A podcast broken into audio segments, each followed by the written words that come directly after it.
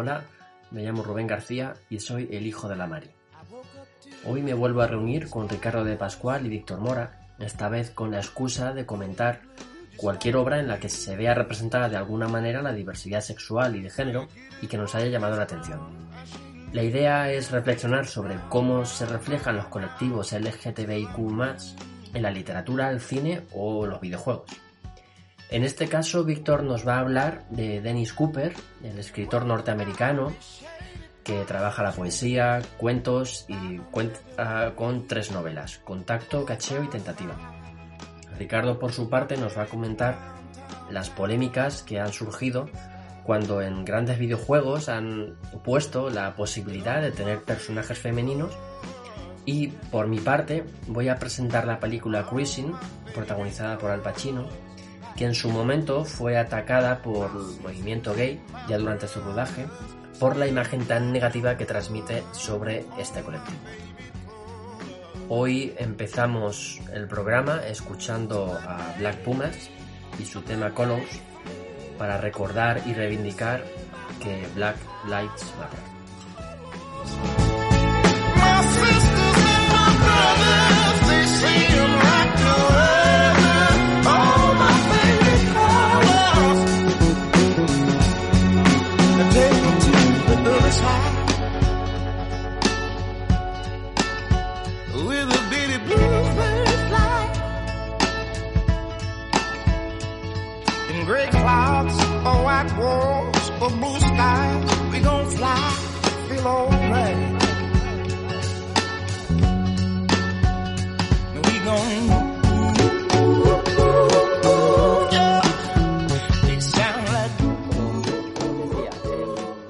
Película de Al Pacino estrenada en los 80.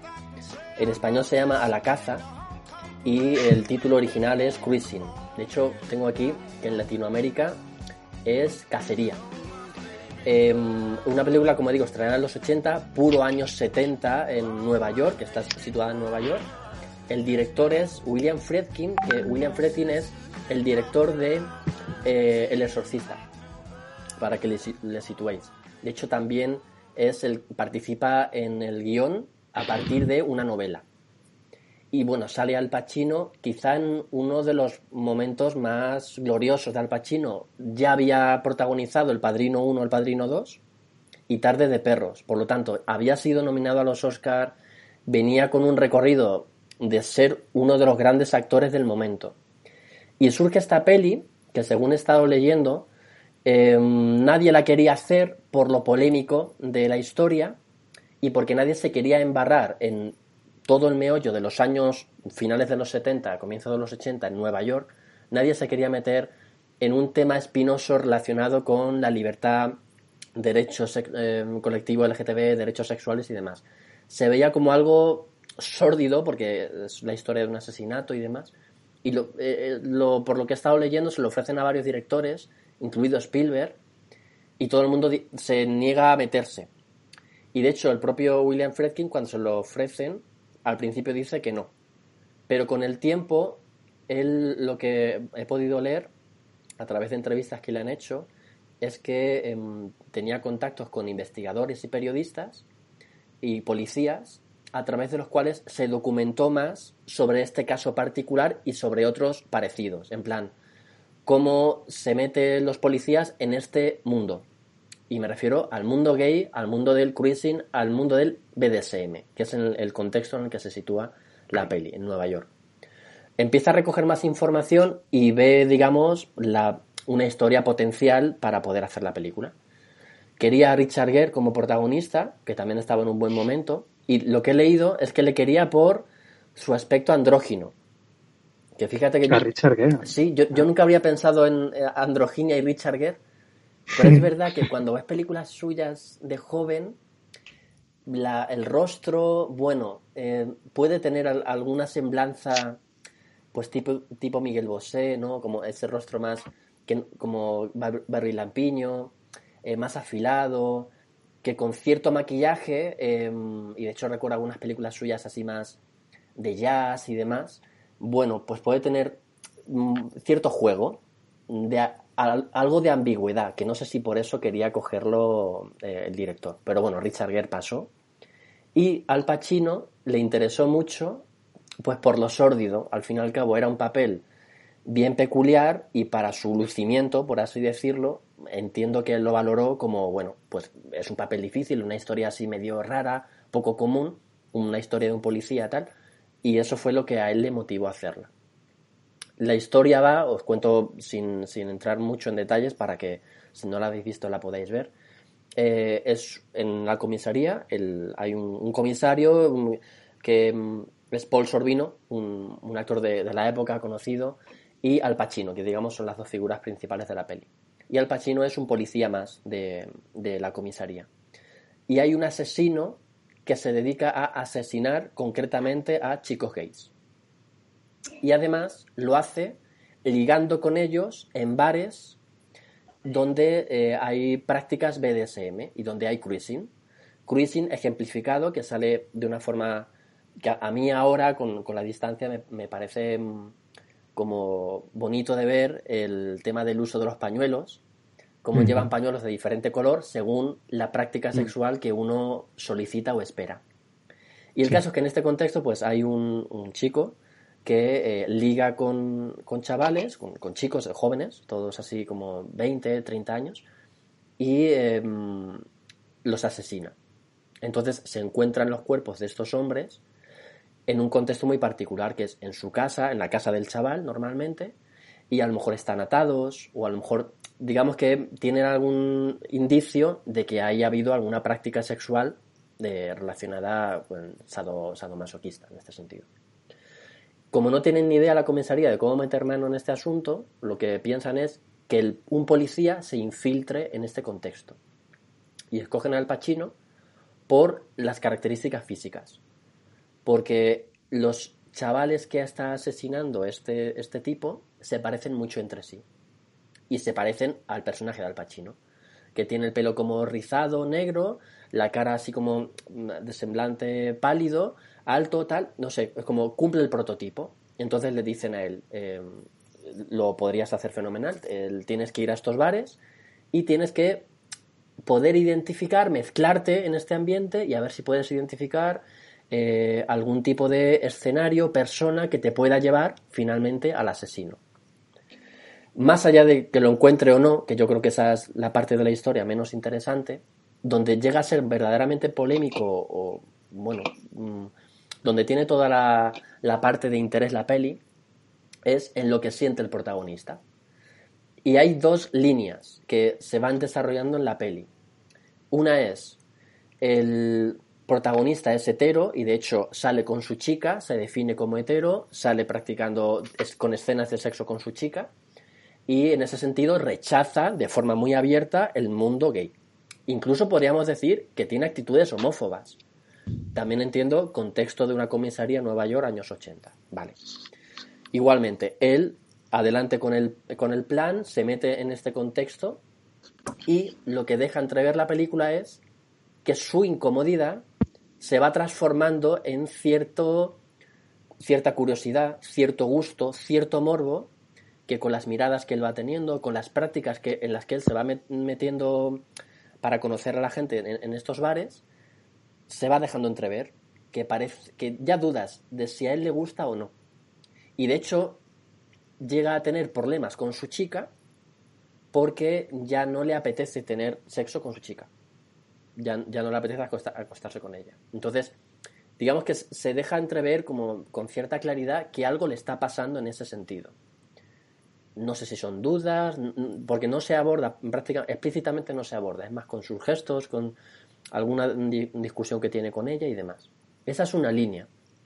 Y otra línea que se presenta de sombra de duda sobre este personaje es, em, se van acercando al asesino, pero en todo el desarrollo de la captura o no captura de este asesino, em, surge una duda que a mí me parece como bien rara en la película, que es si es el propio Al Pacino el asesino se llega a dudar de que él, a lo mejor no que fuese el asesino desde el comienzo, pero que haya terminado por participar en asesinar a chavales que se encuentran en los bares.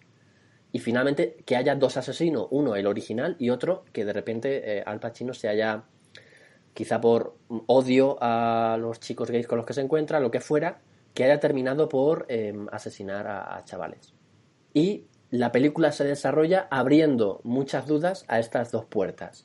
Si él es gay o no, o si le gusta o no, o qué tipo de... Mm, em, qué le genera estar en estos ambientes, y el tema del propio asesinato. La peli tuvo mucha polémica, en su momento mm, hubo un montón de manifestaciones para que no se rodara, porque em, e, evidencia o, pone de forma muy explícita un contexto muy sórdido. Entonces, todo el prototipo de bar oscuro con eh, chicos vestidos de moteros, eh, como muy village people, ¿no? Es como te, encuentras el prototipo de, vamos, de, imagen más clásica gay, ¿no? De ese chico rudo, musculado, sudoroso eh, y con una chaqueta de cuero y nada más. Y claro, ejemplifican eso con prácticas sadomaso. Todo en ese combo, sin dar ningún tipo de explicación ni de contexto ni nada.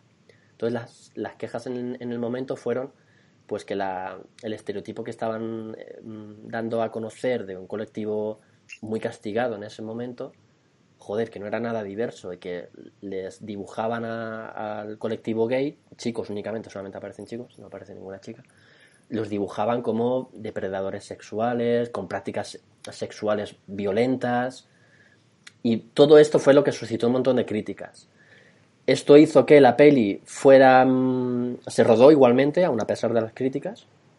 Se redujo el metraje, porque hay escenas de. Mm, no hay escenas de sexo, no hay genitales, ¿no? Por, por decirlo de algún modo, pero sí que hay bailes, hay escenas sexuales sin la presencia de genitales, pero que, bueno, llegan a ser bastante explícitas. Eh, igualmente se redujo mucho el metraje para que no fuese tan porno, literalmente, por palabras del director. Y ya para terminar, que esto también me ha parecido muy curioso, en el momento del estreno se, eh, se presentaba la película con una advertencia, que la tengo aquí. Dice, esta película no se plantea como una condena al mundo, al mundo homosexual, se enmarca en un pequeño segmento de este mundo y no intenta representarlo en su totalidad. Que es curioso porque si tienes que hacer este disclaimer es porque algo está pasando. Entonces, tener que llegar a presentar la película con esta, mm, eh, con, esta disculpa eh, ya te deja en evidencia de, el daño que está, que está ocasionando. Mm. Y bueno, la película es más de culto, no, no, tuvo mucho éxito en su momento, al Pacino no habla de ella nunca, que siempre que se le pregunta por su carrera, es como si esta película estuviese olvidada. Y em, no, no, la menciona, digamos, para hacer recorrido de su, de su trayectoria. Y me parece también curioso que James Franco, en el 2013, rodó un falso documental em, problematizando las escenas que se eliminaron no es una recreación de las escenas que se eliminaron, es, como un documental bien raro. Es como mm. una especie de reflexión de la incomodidad que podrían generar esas escenas en actores que de repente se ven eh, se ven dispuestos a, llevar a cabo una, una serie de escenas que pueden ser incómodas o, no sé, es un, poco sobre ello. E hizo un, un, documental que, como digo, lo estrenó hace unos años que también me, resulta curioso. Y esta es la película que vi, me, quedé fascinado, me quedé, mm, estuve leyendo las entrevistas eh, de Al Pacino, del director, eh, imágenes de protesta, luego mm, os puedo pasar, eh, están, son guays porque vienen las imágenes de las pancartas de Cruising, la película, paradla, nos está oprimiendo. Y me parece bonito, ¿no? Haber podido que eso haya quedado patente hasta, hasta nuestros días. ¿Qué os parece? No sé si conocíais la peli, la historia. Sí, sí, sí. Pues decidme qué, os sugiere. Mm, la verdad es que, o sea, una de las cosas que más me llama la atención de todo lo que has dicho es que él luego sistemáticamente la, elimine dentro de su. Haga como si no existiera, ¿no? A la hora de, de hablar de ella. No sé si es una omisión, vamos a decir, y voy a guardarme el chiste, una omisión pasiva en el sentido de que no lo dice si no le preguntan, o una omisión activa en el sentido de que si le preguntan dice no quiero hablar de ello, ¿no? No lo sé, la verdad. Pero me ha recordado también a, cuando rodó Seis grados de separación, me parece que es, que tiene una escena eh, de sexo con, un chico y que eh, luego, en años después, en algunas entrevistas, eh, ha dicho que eso le hizo sentir bastante incómodo. Y como que, o sea, no ha llegado a lo mejor al punto de, mm, de digamos, tenerla proscrita, hasta donde yo sé, pero sí que incluso no, no, o sea, no recuerdo textualmente lo que dijo, pero sí recuerdo que me pareció ligeramente homófobo, pero bueno, pues eso, que le había hecho sentir muy incómodo tener que hacer una escena de sexo con otro hombre, además en la que él, eh, bueno, pues era el que, el que hacía de sujeto pasivo en la relación sexual, ¿no? Y que era, no era un, muy explícito, pero no quedaba lugar a dudas de lo que estaba ocurriendo, vaya. Entonces me sorprende también a, colación del debate perpetuo de hasta qué punto tiene sentido que actores eh, que no pertenecen a un colectivo interpreten a personas de ese colectivo, habiendo personas de ese colectivo que pueden interpretarlo perfectamente, ¿no? Y, digo que es un debate eterno y que yo tampoco tengo muy clara mi, mi postura al respecto, la verdad, pero bueno, que no deja de ser llamativo. Y, y eso es todo. Bueno, yo recogiendo un poco lo que, lo que, esto último que has comentado, que me parece que, mm. que, efectivamente es un debate que cada tanto sale y que creo que está muy bien que salga porque efectivamente no está resuelto, ¿no? Eh, creo que el, que el problema eh, no es la respuesta que se da siempre, que es que, bueno, los actores y actrices tienen que interpretar eh, todo tipo de, personajes porque para eso son actores y actrices, ¿no? Y eso es, eh, es así, es indiscutible. Sin embargo, el problema no es ese, el problema está en que hay actores y actrices de ese colectivo, de este colectivo, que no trabajan precisamente por pertenecer a este colectivo, ¿no? Entonces, eh, ahí es donde viene el problema. ¿no? por supuesto que me encantaría ver, que nos encantaría a todos y a todas ver a eh, a una actriz eh, trans haciendo de la reina de Inglaterra, porque no, pero es que no, no ocurre, ¿no? ocurre al revés, ocurre que, que, pues que Scarlett Johansson se le propone hacer de, mujer trans, porque también habla de la propia industria, ¿no? De quién puede acceder eh, a los papeles y quién no. Pero otra cosa que me parecía muy interesante y que no tiene que ver tanto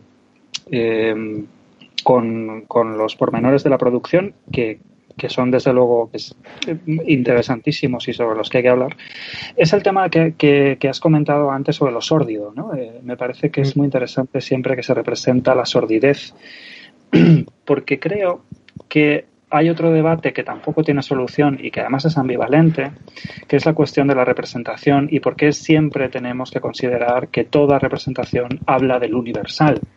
Y esto es un problema, ¿no? Es un problema porque decimos es que esta película está muy mal que la hayan rodado porque en realidad es clasista y nuestro colectivo no es clasista. O esta película está muy mal que, se ruede y que se exprese porque representa a nuestro colectivo de una manera sórdida eh, y, y, no somos sórdidos. Bueno, eh, este es un problema. ¿Por qué entendemos que una historia habla siempre de un universal?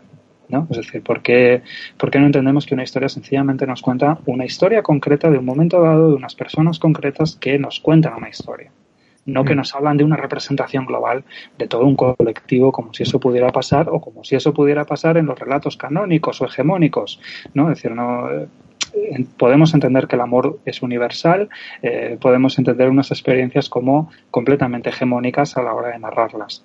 Pero cuando se habla de colectivos siempre eh, parece que, eh, parece últimamente en los debates, bueno, últimamente, ya, ya ocurría en los 70, ¿no? Como, como, como decías, y en los 80.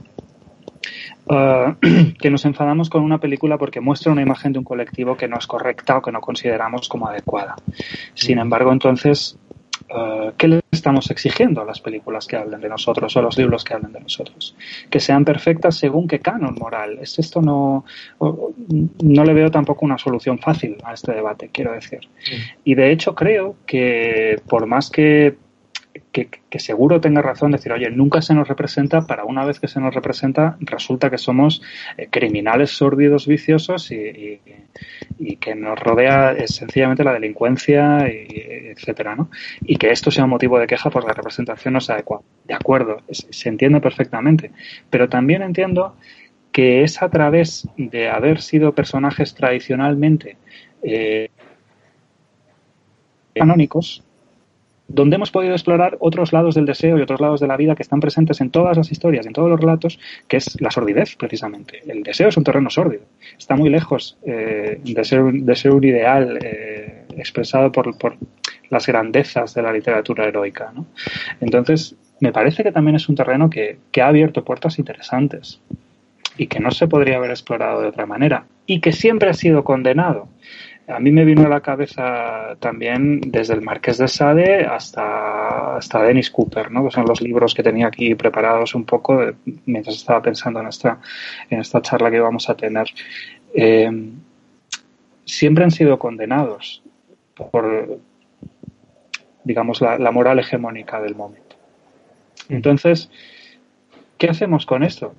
Es decir, dejamos de contar historias porque las dejamos de entender como historias particulares o, o, asumimos que tenemos que contar siempre historias de nuestro colectivo que sean intachables.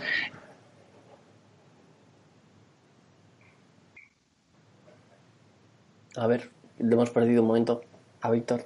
Que sean efectivamente personas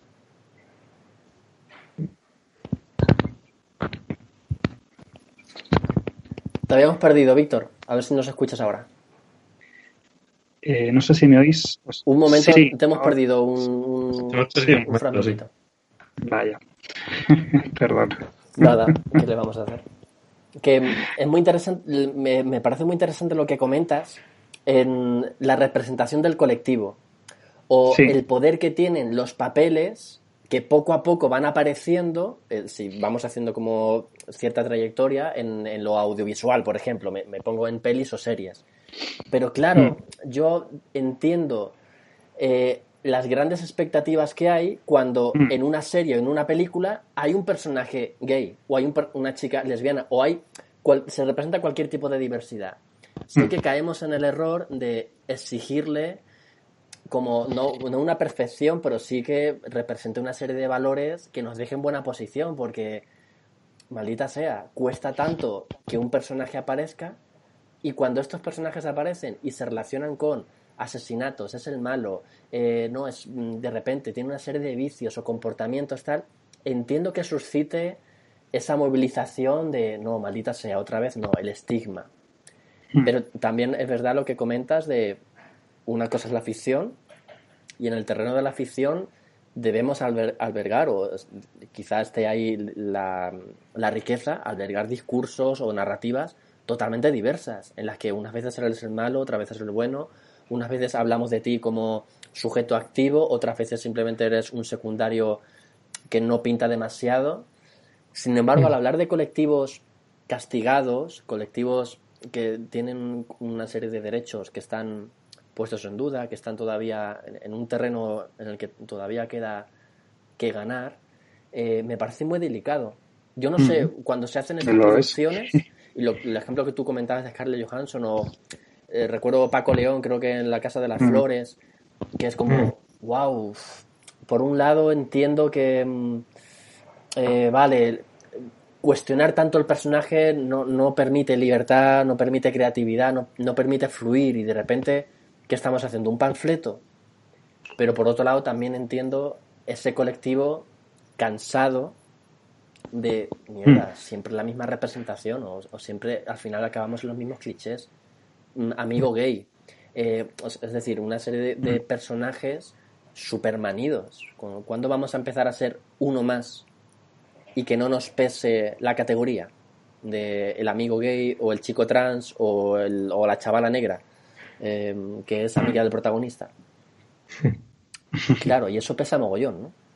Ahí eh, leí ayer, bueno, como esta semana uno de los de las batallas de Twitter ha sido por la chica esta transgitana de Masterchef, que oía, o sea, leía ayer o anteayer, me parece, a una chica trans decir que, que también había que reclamar el, derecho a no ser seres de luz.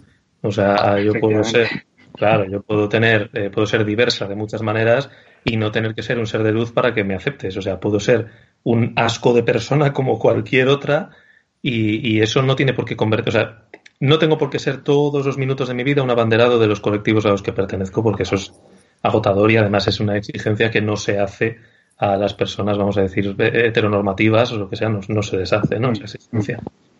Eh, a, mí, el problema que me surge siempre con esto es que es el de, de nuevo, por utilizar la misma palabra, sordidez, es verdad que, entiendo que la sordidez, o sea, estoy totalmente de acuerdo, el deseo, el deseo como tal es, es, sórdido en el sentido en el que se utiliza el término sórdido en la narrativa habitual. Es decir, está muy lejos de lo ideal, ¿eh? tiene más de, de, sangre y de tripas que de luces de colores y mariposas en el estómago.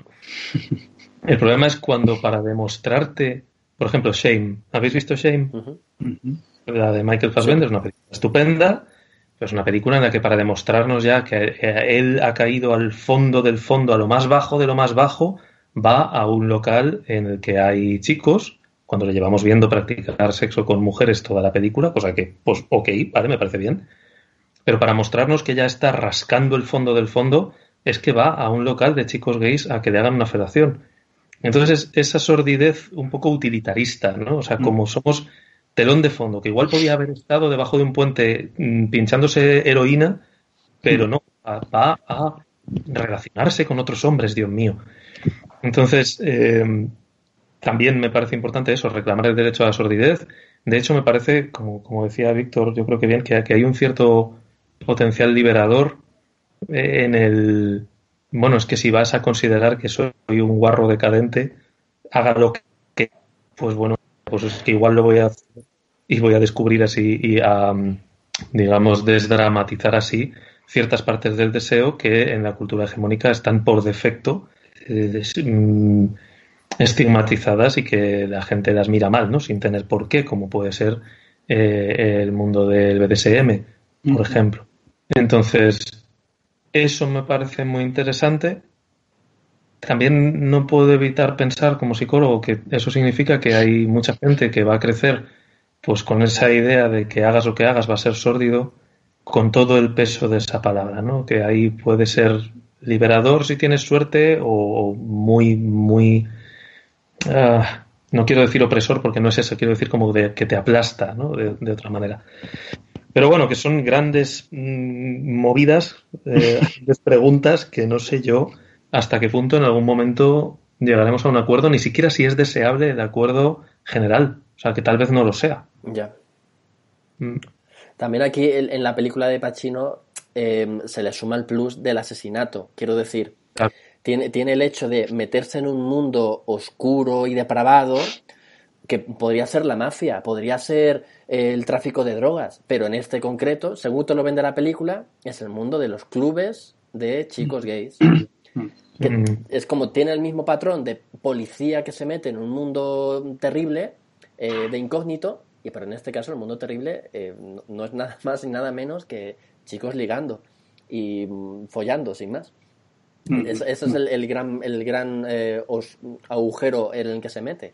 Pero claro, no nos olvidemos, mezclamos esa sordidez en el terreno de lo sexual con el asesinato, con además como un asesinato muy, muy despiadado.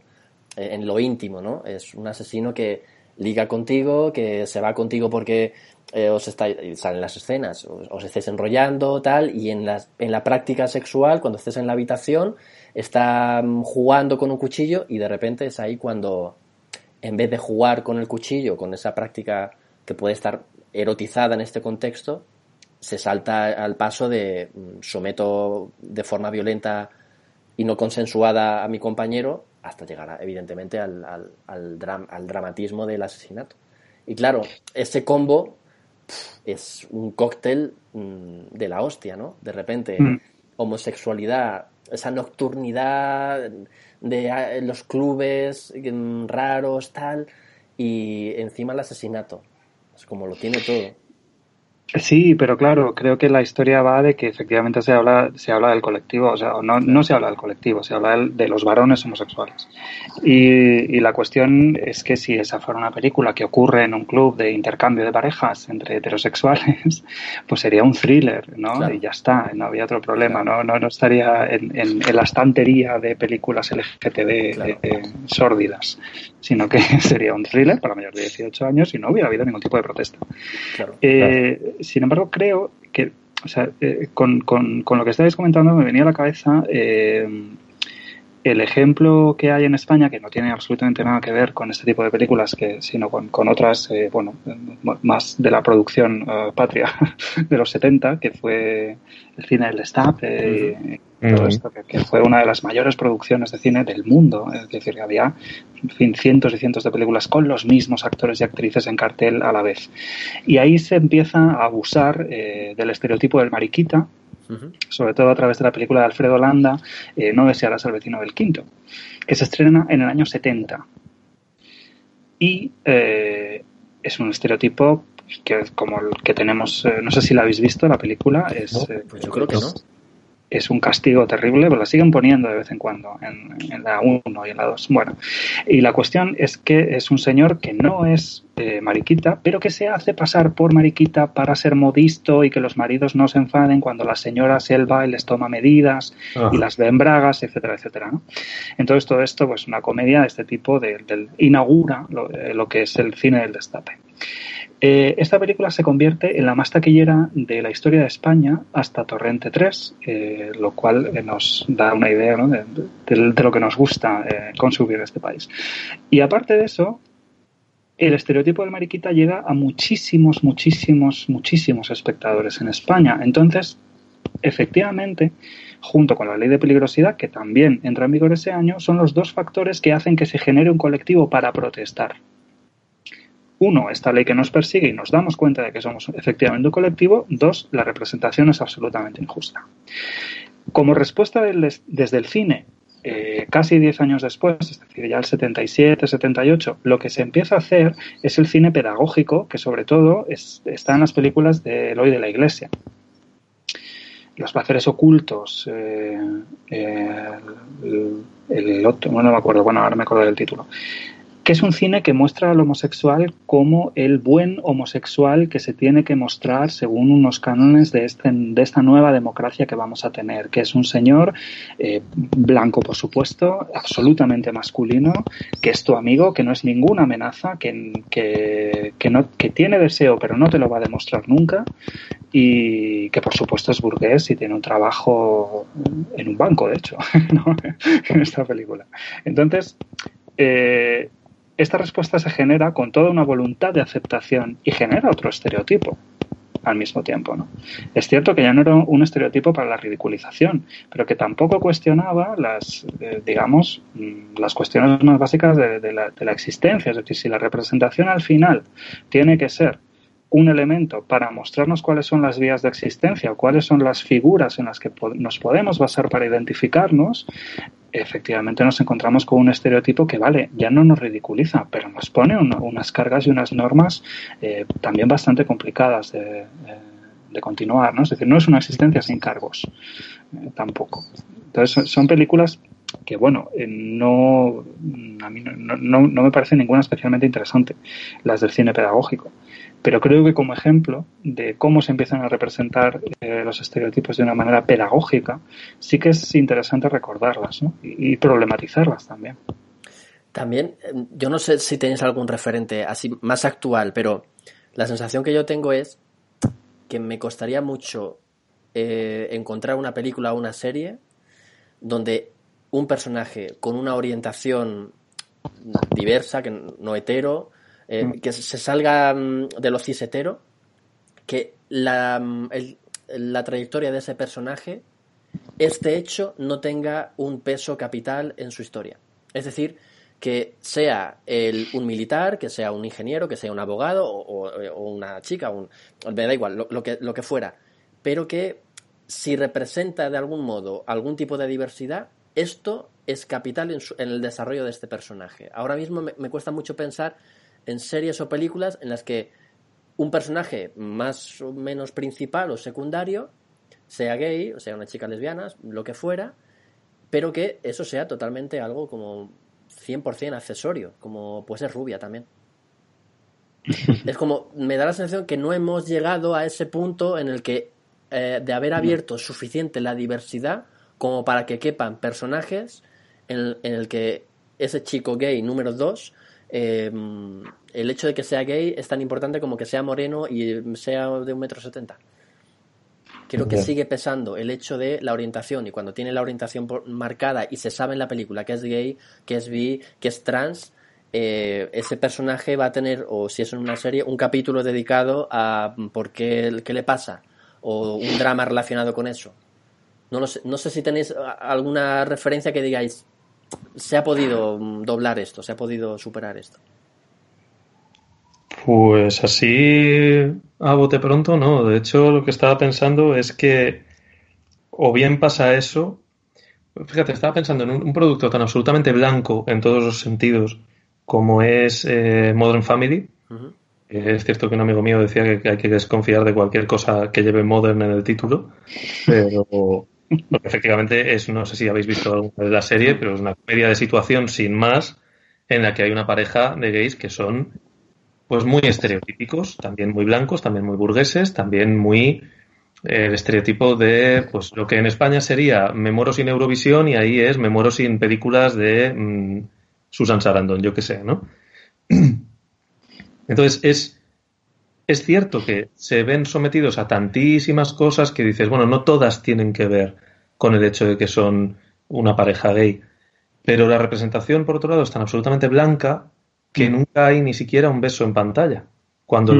las otras parejas se están besando todo el tiempo, hay gestos de cariño. Aquí el gesto de cariño es una palmadita en la espalda y, y, nunca hay ni sexo implicado. O sea, cuando otras parejas a lo mejor es como, sí, anoche estuvimos mm, disfrutando mucho juntos y en el caso de ellos jamás, nunca, ¿no? Entonces es cierto que, que puedes decir, madre mía, es que hay, es como que hay que encontrar un punto en ese continuo entre el todo lo que hace mi personaje tiene que ver con su eh, diversidad y en el no tiene nada que ver con su diversidad, pero es como, como, como que estás bajando el fader de la diversidad a un hmm. punto en el que ya es el personaje es vacío. Porque no hay más remedio que admitir que, bueno, es cierto que las personas que tienen o que tenemos algún tipo de diversidad, es que gran parte de nuestra vida, gran parte de nuestras motivaciones al final van a tener que ver con cosas de esa diversidad. Ahora, el problema es el no me gusta el fútbol porque soy gay. Bueno, a ver, ahí ya sí que no veo que tenga mucho que ver. De hecho, o sea, el fútbol son 22 tíos en ropa interior corriendo y abrazándose por cualquier ridiculez. O sea, le falta mala iluminación y música de los 70 para ser porno gay. Entonces, mm, el problema es que se hacen esas asociaciones que no tendrían por qué hacerse. Eh, fíjate, a mí se me ocurría eh, cuando lo estabas preguntando pensar en Euforia. Me parece que Euforia es una serie que sí, que efectivamente, pues bueno, las dos protagonistas, Jules y Rue, eh, se habla muchísimo de su historia, son personajes muy complejos, etcétera. Sí que se incide en un capítulo en concreto en la infancia y la trayectoria, como de todas los las personajes de, eh, en, en, la historia de, de, Jules. Pero, por ejemplo, en la historia de Rue, que vamos entendiendo que es bollera, como mínimo bisexual, eh, no se incide en eso particularmente. Es decir, no se, habla muchísimo más de su dependencia, de, las drogas, del entorno, de esta visión absolutamente devastadora de, la juventud que recupera además mm, un poco la atmósfera del, punk, ¿no? Del, no hay futuro. Entonces, como no hay futuro, pues no tenemos que preocuparnos y tenemos que vivir absolutamente al límite. Eh, Jules, sin embargo, creo que se muestra como un personaje que no tiene absolutamente ningún ningún tipo de trauma y si lo tiene no está asociado esencialmente a, esta cuestión ¿no? relativa a lo que podría ser su diversidad, etcétera. Sí que me ha parecido que es una narrativa mm, que es una superproducción porque No, parece que tenemos que hablar, decir, bueno, es que tenemos que, aspirar a ser una narrativa contada, que sea a ser una historia que quiera ser contada por Hollywood. ¿no? Si queremos eso, ¿qué tenemos que hacer? ¿En qué nos tenemos que convertir? Eh, sí que creo que Euforia es así eh, en muchos sentidos y que, y que además eh, propone unas formas narrativas interesantísimas y unos personajes muy complejos entre los cuales su diversidad o no diversidad es un elemento más de toda esa complejidad Em, pero creo que el problema viene más bien del, peso del canon, que sigue estando súper presente y por el cual siempre que se nos presente un personaje y se nos den rasgos sobre su personalidad, que pueda ser que es eh, soñadora eh, o valiente, siempre vamos a caer en dar por hecho ¿qué es el sujeto universal? Es decir, que es una persona cis, que es blanca, eh, que es burguesa, que es heterosexual, ¿no? A no ser que se eh, argumenten y se especifiquen muy bien los porqués de no ser así. Entonces siempre se tiene que echar mano de una historia, si puede ser traumática, pues mejor, porque apartarse de la norma siempre es un trauma, ¿verdad? Eh, y exponerlo de esta manera. Eh, entonces, bueno, creo que es, un, que es un problema en tensión en la representación, que en realidad, eh, por mucho que digamos hay aceptación más o menos según dónde, etcétera, el colectivo está más o menos representado o de mejor o peor manera, sigue estando en una estantería aparte, sigue estando en la estantería LGTB, por más siglas que se le añadan, eh, y sigue siendo una historia no universal que por lo tanto hay que especificar eh, mucho eh, para, para cada personaje, para cada trama. Sin embargo, bueno, sí creo que hay narrativas que, hacen propuestas interesantes, incluso narrativas de grandes producciones como puede ser Euforia. Mm. A mí me recordó mucho, eh, tanto en la forma en la que está contada, incluso en la forma cinematográfica, a, los libros de Bret Easton Ellis pre, eh, pre American Psycho. Es decir, a Menos que Cero y a Las leyes de la atracción, que es uno de mis libros favoritos, la verdad. Bret Easton Ellis es un cretino, hay que decirlo todo el tiempo. Cuanto más se diga y más alto se diga, mejor. Pero eh, hay que reconocer de que al inicio de su carrera eh, escribió algunas cosas bastante interesantes y que aunque luego haya sido una persona en perpetua tensión con su propia em, identidad, con su propia orientación, que también es legítimo, lo que me parece menos legítimo son algunas formas de expresar esa tensión, pero bueno, haya cada cual, ¿no? Pero me pareció, de hecho, sobre todo me recordó mucho a las leyes de la atracción. Incluso hay una película que se llama Las reglas del juego, que, hmm. no está lejos de ser perfecta, desde luego, pero que es, además me parece que es de los mismos, es de Lionsgate también, de la misma productora. Y es que no sé si la habéis visto, pero si la, si la veis, vais a ver muchos ecos de euforia en cómo está rodada. Por supuesto, han pasado muchos años, han pasado casi 20 años de esa película, y Euforia llega a sitios a los que esa otra película no se atreve a llegar, ¿no? Pero que sí, que es que es realmente. Eh, también estaba pensando en eso, en el. En el personaje de Jules como una. Una persona feliz. O sea, una persona trans. Mm. Por una vez, que, no es alguien que está. Y eso que es una persona que sufre acoso, que sufre un montón de cosas, ¿no? Pero bueno. Bien. Mm. Em, Víctor, ¿de qué libro querías hablarnos? Eh, bueno, mm, a ver, tenía unos cuantos, pero pero me parecía que era interesante eh, recuperar eh, a Dennis Cooper, este escritor eh, estadounidense que nace en los 50 y que muestra toda esta parte muy, muy sórdida del, del deseo proscrito, del deseo gay, y que no tiene además aspiraciones, es decir, no es aspiracional ni es perdón, no es aspiracional ni eh, tiene pretensiones de ser normativo, es decir, no tiene ninguna intención de ser integrado. Asume perfectamente que vive en el margen y habla de ese margen como un terreno absolutamente devastador, de grandes soledades, de, de, sordidez extrema y, donde además tienen lugar eh, todo tipo de prácticas y de eh, orientaciones y deseos prohibidos. Entonces me parecía, mm, y me parece que es un terreno que explora eh, a veces la literatura y que es muy interesante, y el cine y toda eh, expresión cultural.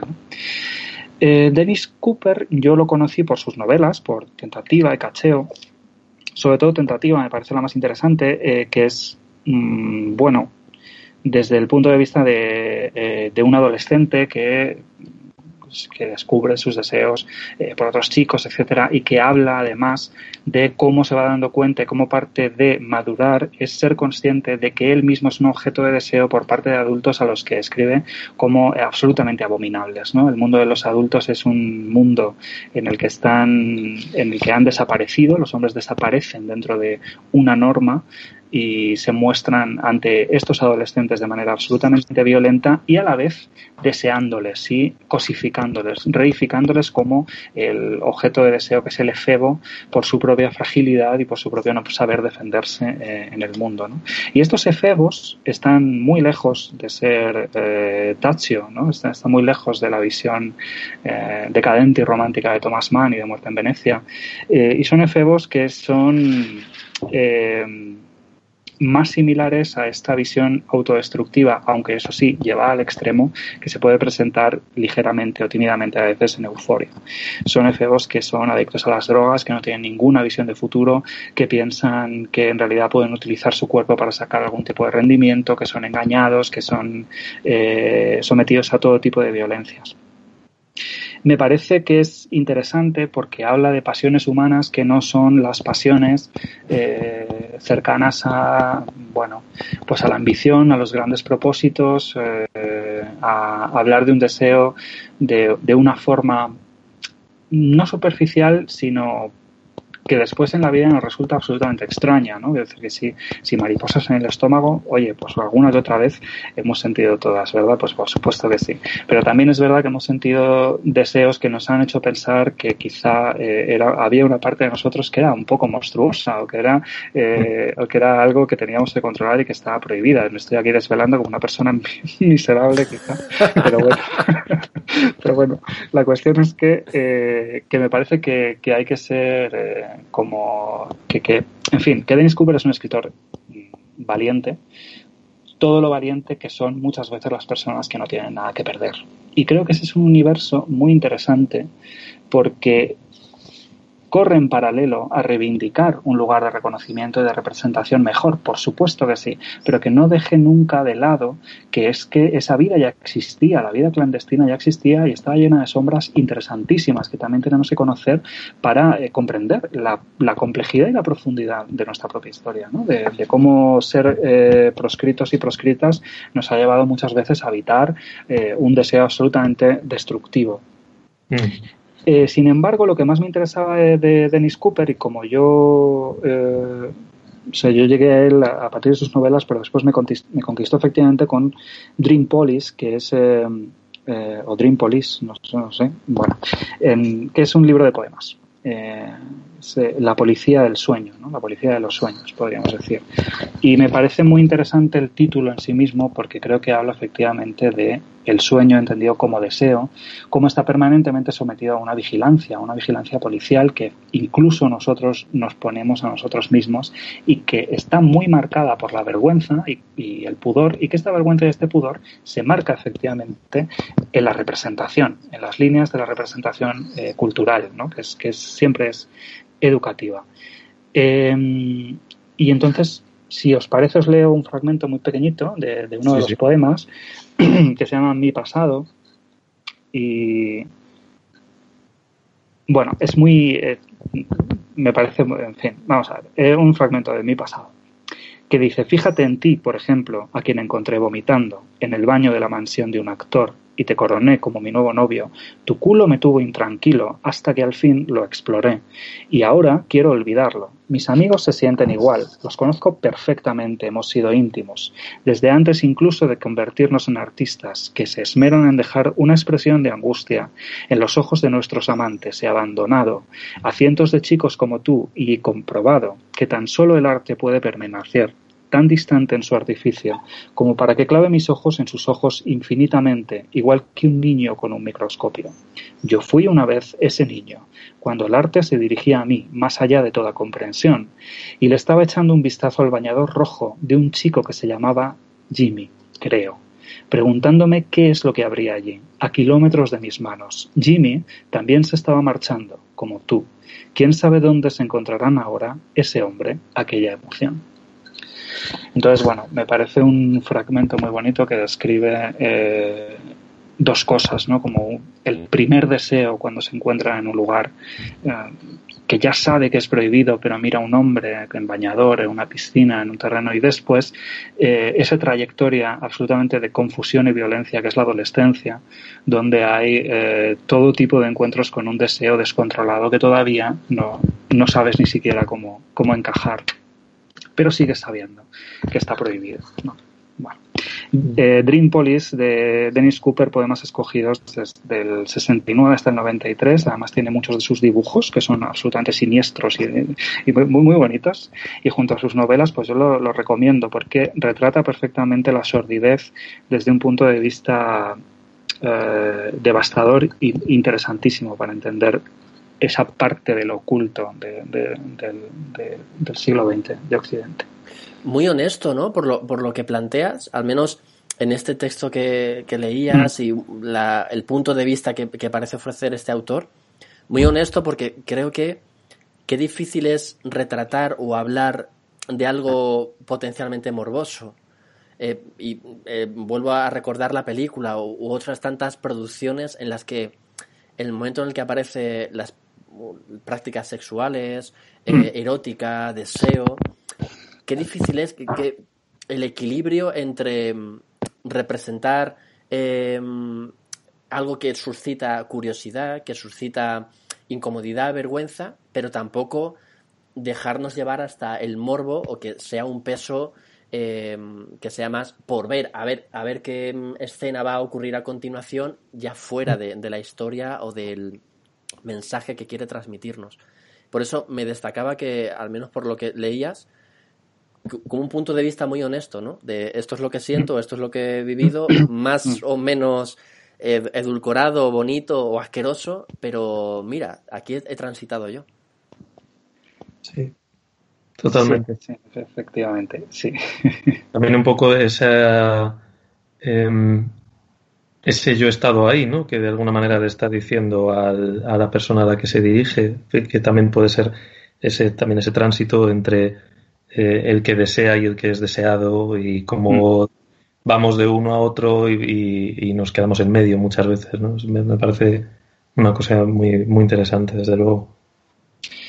Creo que bueno que Cooper eh, explora lugares muy interesantes del deseo siempre relacionado con la vulnerabilidad. Cuando deseamos somos vulnerables, estamos muy expuestos a una persona y estamos de pronto dentro de una relación de poder y, y entonces en esa relación de poder hay muchas cosas en intersección, como puede ser la clase, como puede ser eh, todo otro tipo de, de, categorías, pero sobre todo la edad. En Dennis eh, Cooper creo que tiene mucho que ver la edad, ¿no? Y este mm. objeto de deseo que es la Lolita o el efebo, que tanto se ha trabajado, además, en la representación cultural y que muchas veces, por no decir eh, siempre, ha dejado fuera de esa exploración toda esa sordidez que, que conllevan estos relatos.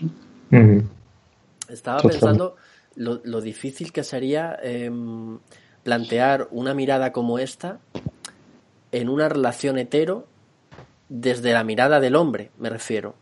Como, Hay una serie de lugares que tan transitados en la poesía o en, las películas, en cualquier tipo de, producción, em, que me resultaría tan llamativo ver un discurso que de nuevo transita esa masculinidad heteronormativa desde la vulnerabilidad, desde el miedo, desde la vergüenza, desde el sentir algo que, no lo sé, e-, esa cantidad de matices ¿no? que, ofrecía el poema que has leído y estos textos que, comentas, qué lejos queda esa mirada, como digo, tan honesta, tan, desde cierto punto de vista, tan sencilla, ¿no? O tan humilde, ¿Qué, lejos queda para, para los hombres eh, hetero, ¿no? Los hombres que transitan dentro de la norma.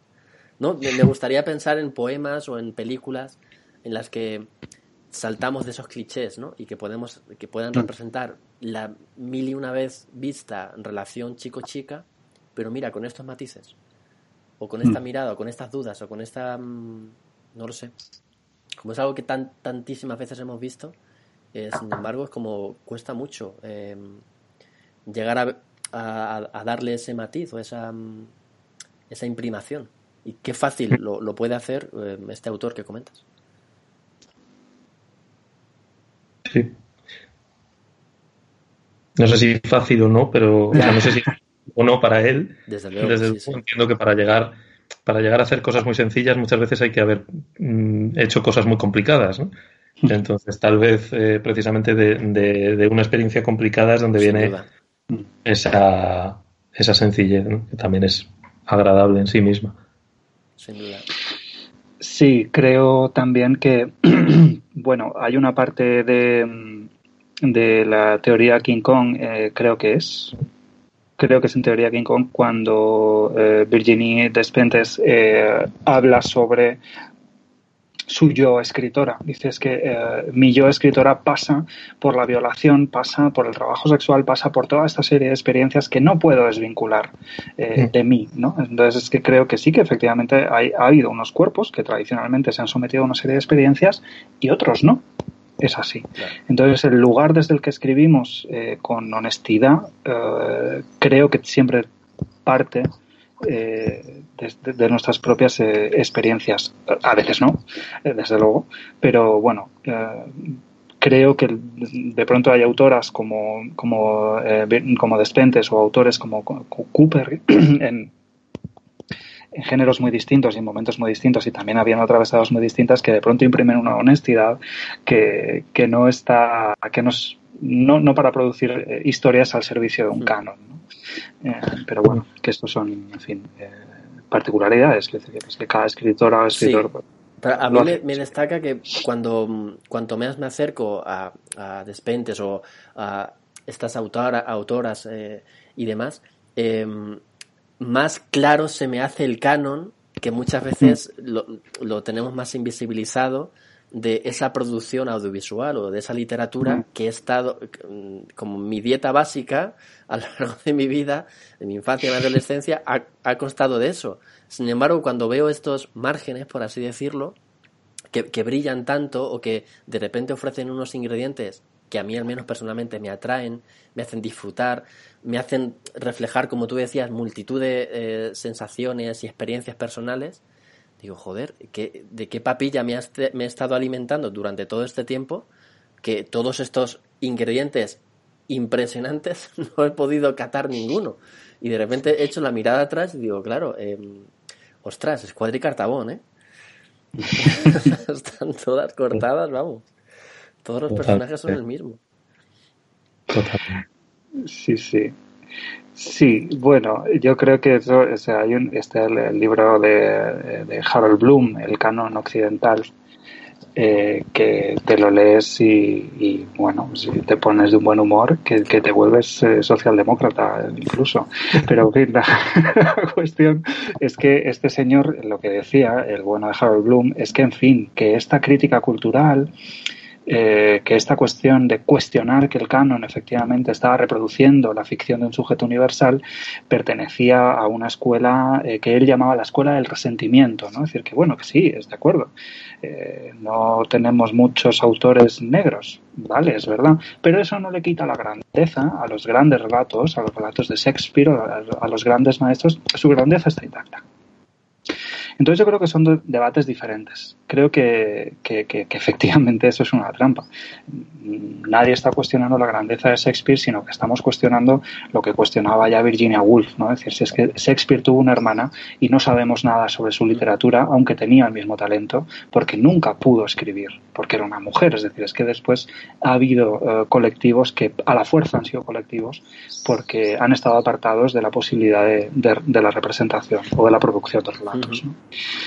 Entonces, bueno, mm, eh, parece distinto, como tú decías, parece distinto cuando se nos cuenta una historia desde un punto de vista eh, que no es en, el que no hay nadie trabajando que pertenezca a ese colectivo o haya tenido esas vivencias, a cuando no es así, ¿no? A cuando nos cuenta su historia Virginia Despentes o, o Dennis Cooper. De pronto hay impresa una verdad que, es diferente. Sí, abre unas puertas o, se da una libertad quizá para cuestionarse o, para recorrer determinados escenarios em, que, mm, claro, eh, resultan muy atractivos ¿no? para ese lector que de repente se quiere ver representado o, quiere transitar ese deseo, esa erótica o ese sentirse deseado, ese no entender muy bien qué es lo que te atrae, pero de repente plantea como un recorrido tan rico, tan diverso, tan, tan fluido, tan, tan de disfrute en realidad, hablando en el terreno de la sexualidad, que claro, cuando vamos a un terreno más heteronormativo es como no existe nada de eso, absolutamente, desde la mirada más del hombre incluso podríamos decir. Y es como, joder, em, lo, que hemos estado digiriendo, como estaba pensando también lo que comentábamos antes de los personajes que son gays en una, en una historia, el peso que tiene el hecho de que sea gay. Pero también por contra estaba pensando, ¿acaso no le pesa la heteronormatividad a James Bond? ¿Acaso hace algo que no tenga que ver con que es un macho hetero mega alfa? Porque visto desde ese punto de vista, eh, el, si tenemos al personaje gay, típico gay, o al personaje negro, que está ahí por ser negro, ostras. Eh, bendito a James Bond le tiene que pesar, no lo sé. a, las demás nos pesa, yo te digo. es como maldita sea. No, no. Pobrecito, ¿no? Totalmente. Pobrete, sí. Bueno, ya creo que con dominar el mundo tiene bastante. Pero vamos, sí, sí, desde luego. sí, sí. Está claro que la representación es, es, incidentalmente, pues eh, se, se, ocupa de, todo el mundo, ¿no? También totalmente, de, estos señores como, como em, Ricardo, ¿qué querías compartir que has estado mirando? Pues mira, yo, mm, esto es como lo de un soneto me pide hacer violante, que en mi vida me he visto en tal aprieto, ¿no? O sea, cuando dijiste, vamos a hablar de cosas de representación, elige un libro, una película, un tal, y dije, hostia, eh, yo soy una persona que ha crecido siempre, siempre, bueno, ahora me veis que estoy trasteando con las manos, lo que estoy haciendo es montar miniaturas. O sea, esto es lo que hago mientras hago otras cosas, ¿vale? O sea, soy una persona que siempre se ha criado con la fantasía, con la ciencia ficción, eh, con muchos hobbies de modelismo, de tal, curiosamente del modelismo gracias a mi abuelo, que era muy aficionado a las maquetas. ¿no? Em, y entonces lo que, lo que veo siempre cuando miro hacia ese terreno, a menos clásico, y voy a hablar luego de lo que no es clásico, un enorme vacío. O sea, no solamente un, un un no tratar, sino en ocasiones un tratar de forma hostil. ¿no? Lo que no deja de ser curioso porque se suele relacionar, especialmente en Estados Unidos, que es de donde al final pues muchas de las grandes sagas de ciencia ficción y de fantasía vienen, se suele eh, relacionar mucho el estereotipo de la persona consumidora de este tipo de literatura con una persona eh, amargada, no amargada, perdón, eh, ¿cómo se dice? Socialmente que no está incluida, vaya. ¿Vale? inadaptada socialmente. Cosa que, que, cuadra mucho con personas que pertenecen a colectivos que, por casi por definición, no están eh, incluidas en, el, en lo que se suele considerar lo normal, ¿no? Y sin embargo, pues no hay gran, gran representación. Estoy seguro de que hay un montón de personas que han estudiado esto durante toda su vida que me podrán decir, pero ¿qué me estás contando? Si este elfo y este otro elfo mm, estaban juntos desde el principio. Ya, pero es como que se acentúa la otredad. O sea, eso es algo que puede hacerlo un elfo, puede hacerlo un alienígena. Mira qué bonito estos alienígenas que es que no tienen sexo, aquí normalmente intercambiable por género, y entonces como que les llama mucho la atención todas nuestras divisiones y esto se lo que hacen es ponerlas de manifiesto a través de tal. Vale, sí, muy bien. Pero coño, si encima de marica tengo que ser un elfo, pues estamos apañados. Entonces, em, me he acordado de todo esto eh, también porque esta semana, o sea, otro de mis hobbies, porque a mí es que me falta ser pelirrojo para tener todas las cruces, eh, otro de mis hobbies es, son los videojuegos. Y como sabéis, el campo de los videojuegos, especialmente de los, los que llaman AAA, ¿no? de los que están hechos por grandes eh, estudios para la consumición en masa, que yo tengo que reconocer que me encantan, en general, vaya. Mm, los últimos años, pues, han sido un campo de batalla bastante, eh, bastante enardecido en cuanto a la representación. Hmm. Y, y justo esta semana se anunciaba el próximo Assassin's Creed, que para mi absoluta felicidad tiene que ver con vikingos, todo lo que tenga que ver con vikingos es bien. Y me sorprendieron muchas cosas. No sé si sois eh, conocedores al menos así de la saga en sí. Es bueno, una chorrada básicamente, pero una chorrada divertida con dibujitos muy majos. Y en la edición anterior, el Odyssey, que estaba eh, ambientado en la antigua Grecia, fue el primero en el que podías elegir entre un personaje masculino y un personaje femenino en el anterior, que estaba ambientado en la Revolución Industrial en, Londres, eh, había dos personajes directamente que tenías que manejar en distintos momentos de la historia. Uno era mujer y otro era hombre, pero eran hermanos. Entonces, eso, curiosamente, pues a muchos señoros que, por desgracia, son tal vez el grupo, si no más numeroso, sí más vociferante dentro del fandom de los videojuegos, pues pareció muy mal. Porque aquello de que una mujer fuera por ahí repartiendo leches con una lanza y un escudo, pues era como históricamente inapropiado. O sea, huelga decir que por lo visto lo de que puedas tener telepatía con un águila y comunicarte en generaciones a distancia es históricamente algo que hacemos todos. Yo mismo me comunico con un gorrión que hay en mi calle y hablo con mis bisabuelos, ¿no? Eh, pero curiosamente el que una mujer pudiera levantar una lanza, pues, pues no sé. Aparentemente los brazos de las mujeres son fuertes cuando tienen que levantar niños, pero no cuando tienen que levantar lanzas, ¿no? Por cierto, eh, anteayer y ayer ha habido un debate también en Twitter muy interesante con una chica historiadora eh, a la que le han dicho básicamente que era históricamente inadecuado decir que una mujer podría levantar una, espada.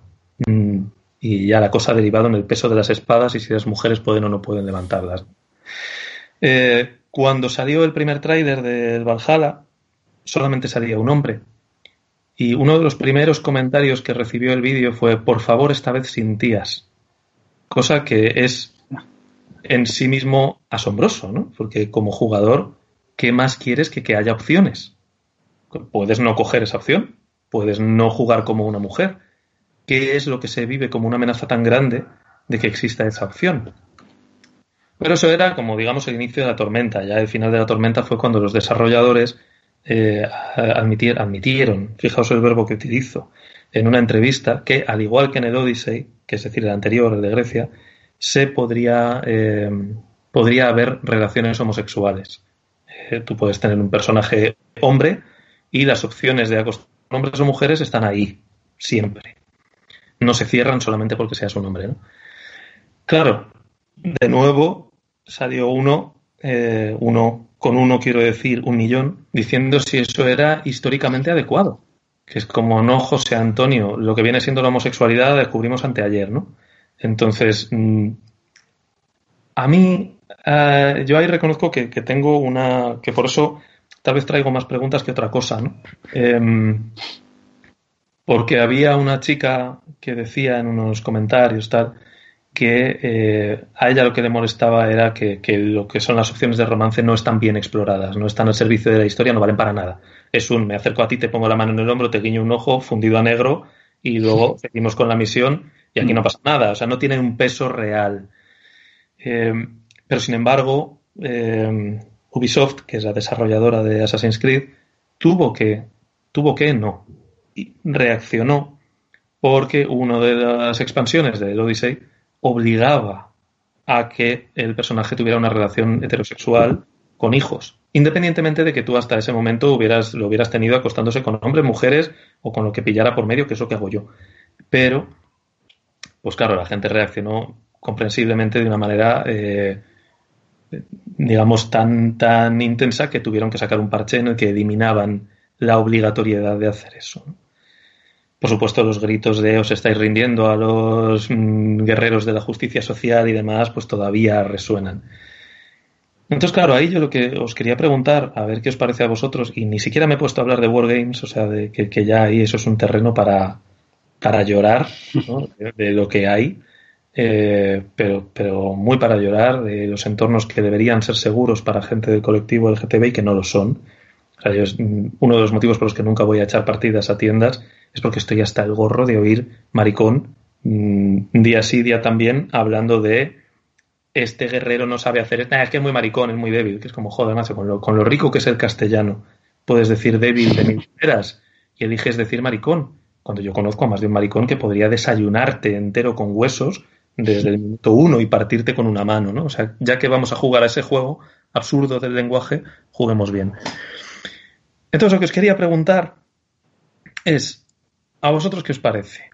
Estamos hablando todo el rato de representación y estamos hablando de representación valiosa o no valiosa. Estamos hablando de una representación justa o no justa, de hasta qué punto la representación es algo que tenemos derecho a, exigir y qué tenemos derecho a esperar de esa representación. Cuando esa representación se reduce a el tokenismo, ¿no? A decir esto es que tengo que meter a un personaje gay, lo meto y es totalmente intrascendente para la historia.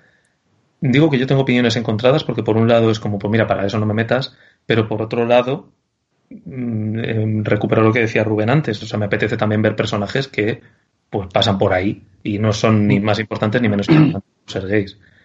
Eh, no sé si sois consumidores de, videojuegos habitualmente o de este tipo de, entretenimiento, que yo creo que es un campo de batalla interesantísimo porque es un sitio, claro, que reúne a mucha gente muy joven, mucha gente muy diversa.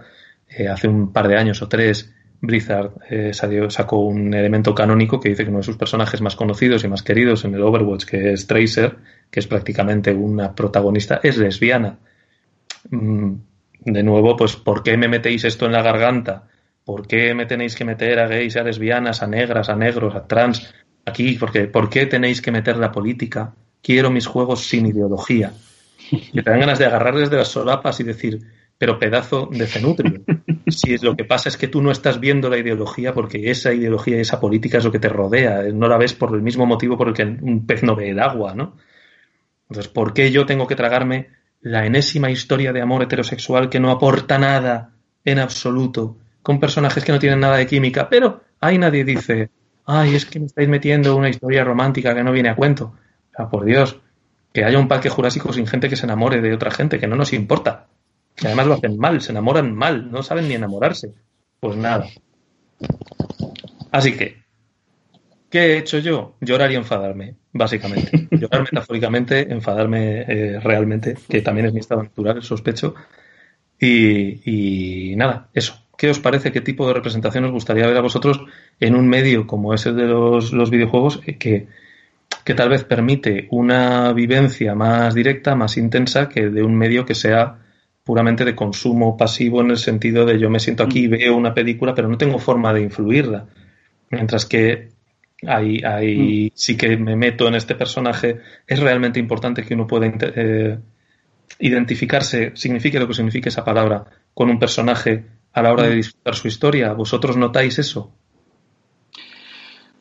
Bueno, yo eh, no, soy consumidor eh, de videojuegos, entonces esa experiencia no la tengo, pero ah, sí que me parece que, que, hay un nivel de identificación y de representación como en todo objeto en objeto interactivo eh, cultural, ¿no?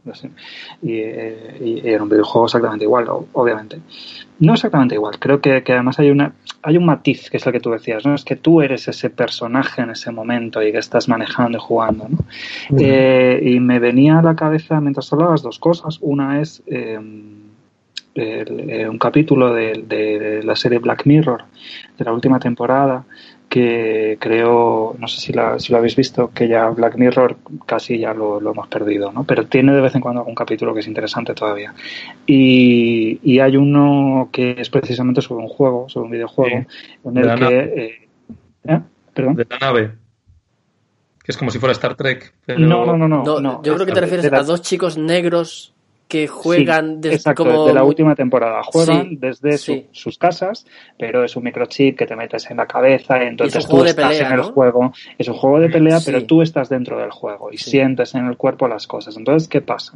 Que eh, uno de los chicos eh, aprovecha este videojuego, digamos, para identificarse con el personaje eh, de una mujer y tener relaciones sexuales con su amigo dentro del juego. mm. siempre dentro del juego. ¿no? Y efectivamente se desarrolla una relación entre ellos que no existe en el plano real, pero sí existe en el plano virtual. Y hay todo un conflicto en el plano real porque les genera como toda esta tensión, etcétera. Pero me pareció muy interesante porque me parecía que eh, Black Mirror hizo lo que suele hacer normalmente, o hacía antes por lo menos, que es llevar al extremo determinados problemas y tensiones que ya existen en, un plano todavía no, tan, eh, no tan profundo. Y creo que que los videojuegos en realidad van por ahí, o sea, van por el, el hecho de, decirnos cuando, cuando estamos jugando, digo yo, sin ser nada de eso y sin haber jugado más que al Mario Bros.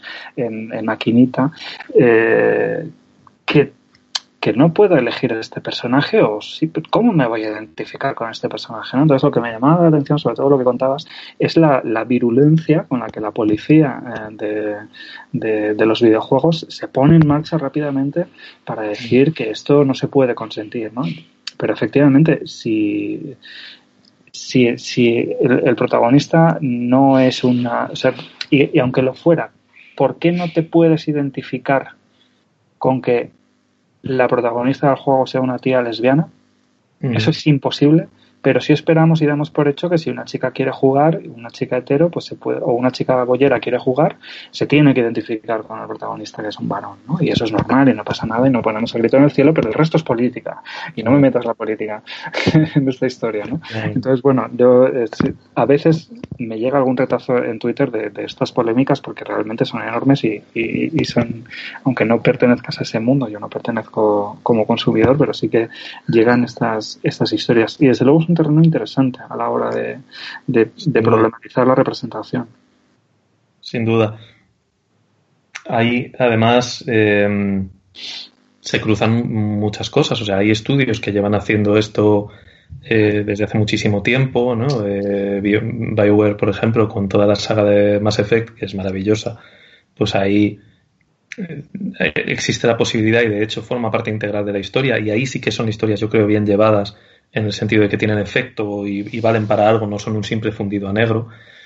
Eh, que los personajes con los que puedes tener relaciones tienen sus propias preferencias sexuales, no son cajas, mm. eh, cajas blancas, vamos a decir, o cajas vacías en las que tú vuelcas lo que sea, ¿no? Eso es interesante. Y, y yo iba a decir algo que se me ha olvidado por completo, porque también esta es mi vida, ¿no? Caja vacía por encima del cuello. Eh, ya me acordaré.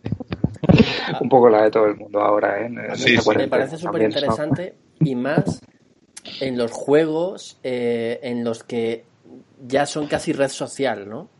En los que ya tienes tu avatar con más o menos parecido a, ti en la realidad y a partir de esa representación se establecen relaciones con otras con otros muñecos que a su vez son llevados por otras personas.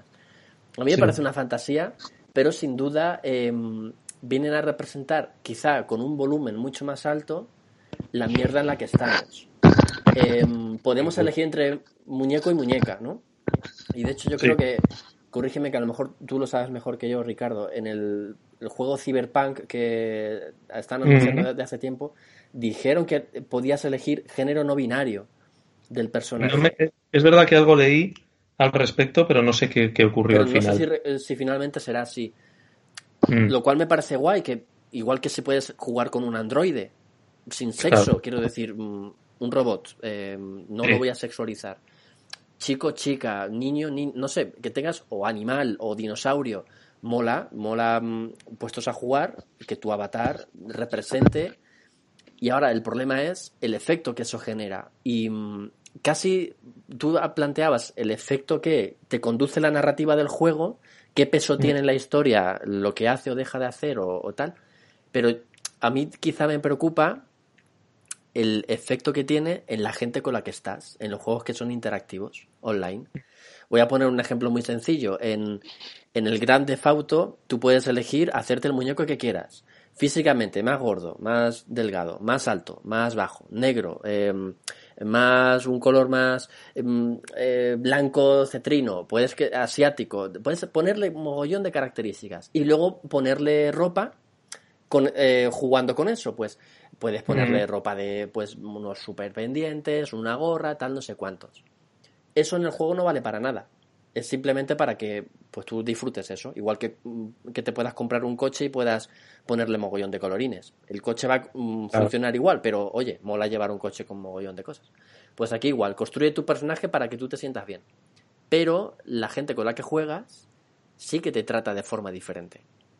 Mm. Y tanto es así que ya, incluso voy a ir más allá. La- colegas con los que juego, yo tengo un, un personaje en este juego que es una chica negra.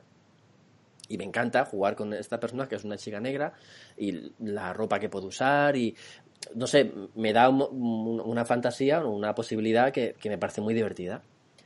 Y como digo, no tiene más implicación. Dispara igual que cualquier otro, que cualquier otra. Y eso está guay. Ahora, cada vez que juego con mi personaje, que es chica negra en este, en este videojuego, y juego con colegas, constantemente están haciendo comentarios sobre la ropa que llevo, lo buena que está mi personaje, eh, cuidado por ahí, no, tú tienes que ir más atrás. Están haciendo bromas alrededor de la representación que no tiene sentido, porque quiero decir, es mi habilidad, el muñeco da igual, como si le pongo mm, 200 kilos y mide medio metro, se va a mover igual, es que es, bueno, lo que te ofrece el videojuego es que todos valen lo mismo. Ahora. En la interacción sí que se generan multitud de comentarios, actitudes y comportamientos que, y vuelvo a entroncar con lo que decías antes, sale el maricón, salen las bromas de índole sexual constantemente. Sí. Y me preocupa que el juego haya ofrecido de una manera más o menos anodina, elige lo que quieras, que vale todo lo mismo, que me, me parece un buen punto de partida. En plan, Sí, sí. Negros, altos, bajos, chicas, chicos, lo que te dé la gana. Todos son tan buenos como tú eres. Es decir, la habilidad que tengas. Ahora, dado que es una ciudad interactiva, y hay mogollón de gente con la que interactúas y haces misiones y demás, ostras, incluso colegas que conozco, la cantidad de comentarios que me tengo que comer yo y cualquiera que elija un personaje que se salga de él, muñeco blanco, el, el estándar, ¿no? El, el muñeco, digamos, Mm. más, más automático.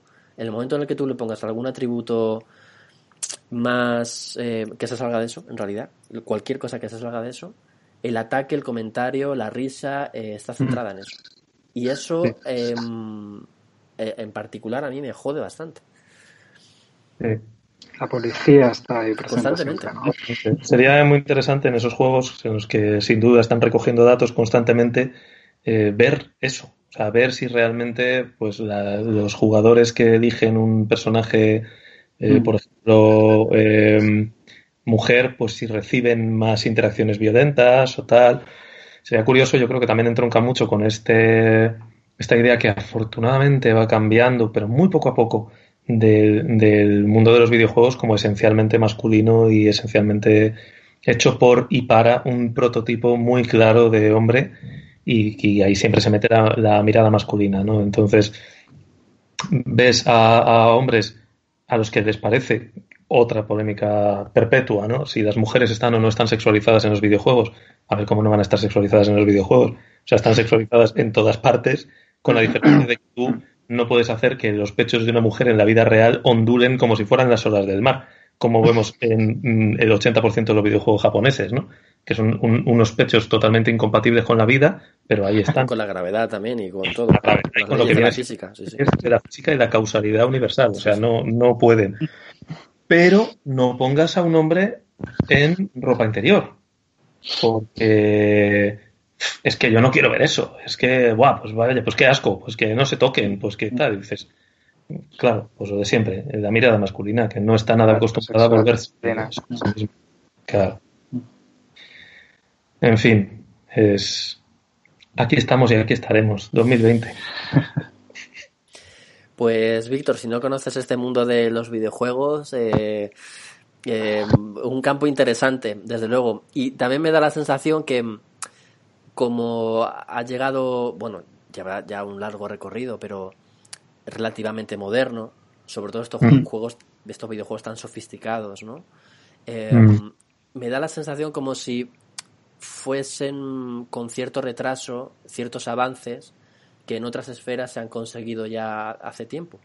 Tan sencillo como lo que me comentaba Ricardo. El hecho de que aparezca la opción para elegir entre chico o chica ya genera una oleada de críticas y mm, quiero suponer también una repercusión en las ventas que en algún caso hayan tenido que corregir para que el juego se siga vendiendo. Afortunadamente, de momento, hasta donde yo sé, al menos en estos grandes estudios, lo que hacia donde van tirando es hacia cada vez mayor diversidad. ¿Por qué? Mm, ya veríamos, ¿no? O sea, ahí ya metemos otros temas de capitalismo rosa y demás, de, de los lavados de cara que hacen todo el mundo. Pero bueno, que no deja de ser, oye, pues mira, dentro de las dos cosas que podías hacer, que era no hacer nada y hacer esto, pues bueno, vale, ok, me parece bien. Sin duda. Pero, pero sí, efectivamente es un mundo que sorprende, por lo que decía Víctor, sobre todo también por su virulencia. O sea, hay, cosas que es como, pero qué gratuito esto, ¿para qué? ¿Por qué estás tan enfadado? ¿Qué te ha pasado? Relájate. Pero claro. A ver quién coge a un incel y le dice que se relaje, ¿no? claro. Claro. Eh, además, ¿qué es eso? Es que es como un terreno muy de mm, chicos jugando a videojuegos. Entonces, en el momento en el que aparece mi hermana que quiere jugar, o un personaje femenino que de repente tiene más peso, o es ya no es el personaje femenino, sino que de repente puede ser la protagonista. De repente es que me cortan el rollo, ¿no? Y ese cortar el rollo llevado a la enésima potencia quiere decir eh, millones de comentarios en Twitter, em, hacer una campaña, un boicot al videojuego em, o ataques eh, directos, ¿no? más personales. Pero yo creo que todo, todo nace de, esa incomodidad de no quiero que juegue mi hermana o personaje mm. chica, no, va a ser más, más débil o no, no me, no me interesa a no ser por la broma o por el chiste o por, por la cosa o, incluso por la cosa sexual de ver a este personaje hipersexualizado y que me mole jugar con él. De todas maneras, ahí yo creo que has dicho una cosa que es muy interesante, que es lo de cortar el rollo. O sea, yo creo que el, el, pecado original de toda persona divergente en algún aspecto parece ser cortarle el rollo al hombre blanco hetero, ¿no? Que es como, pero si es una broma, es que hay que cortar rollos. O es que esto me corta el rollo. Bueno, pues te jodes. Es decir, igual si tu rollo está por todas partes, pues en algún momento te lo van a cortar. ¿Qué se le va a hacer? O sea, es lo que hay. Porque para que a ti no se te corte el rollo, en fin, pues a lo mejor yo estoy jodido toda la vida, pues, pues te aguantas. Pero bueno, aguantarse no es una opción, parece ser. Pues un placer haber compartido con vosotros estas lecturas y estas experiencias. Lo he pasado muy mm. bien. Y em, bueno, seguimos nuestro patrón de manera que conforme vaya avanzando esta desescalada o estas fases, cuando haya cierto cambio nos volvemos a reunir y valoramos también cómo nos encontramos.